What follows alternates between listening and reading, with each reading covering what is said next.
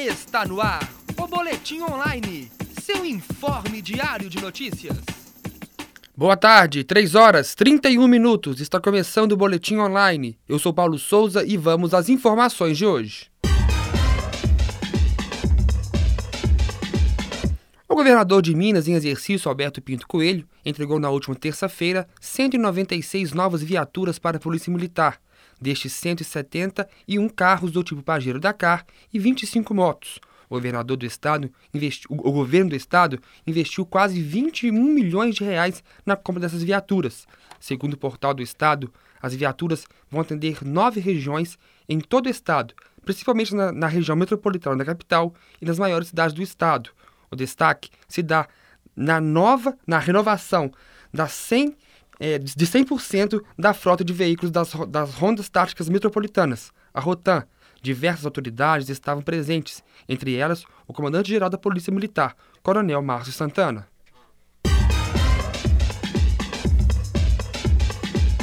A Secretaria de Estado de Educação divulgou hoje o calendário da rede, da rede de escolas estaduais para o próximo ano, o período letivo vai ter início no dia 3 de fevereiro e vai se encerrar no dia 19 de dezembro. A elaboração deste calendário levou em conta a realização da Copa do Mundo do Brasil, que tem Belo Horizonte como uma das sedes.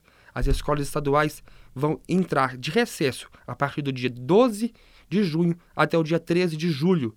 De acordo com o portal do Estado, os alunos não terão prejuízo e os 200 dias letivos serão cumpridos.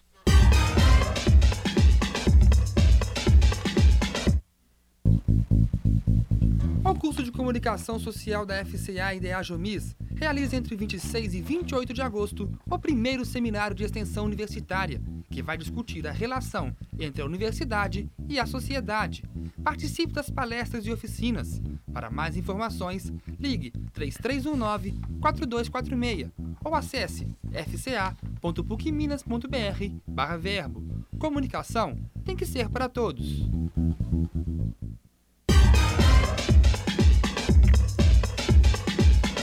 A primeira fase do programa Médicos do Governo a, a, a, primeira fase do programa Mais Médicos do Governo Federal foi encerrada ontem e, de acordo com o portal do Ministério da Saúde, 1.618 profissionais confirmaram participação no programa. Destes profissionais, 522 são formados no exterior. Esses profissionais atuarão em 579 municípios, sendo esses de extrema pobreza ou nas periferias das, re... das regiões metropolitanas. A expectativa é que esses profissionais comecem a trabalhar em outubro. Existem 15.460 vagas. Neste total, pouco mais de 10% foram preenchidas nesta primeira fase.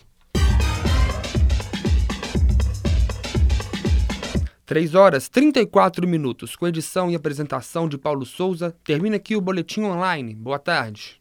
Está no ar o Boletim Online, seu informe diário de notícias.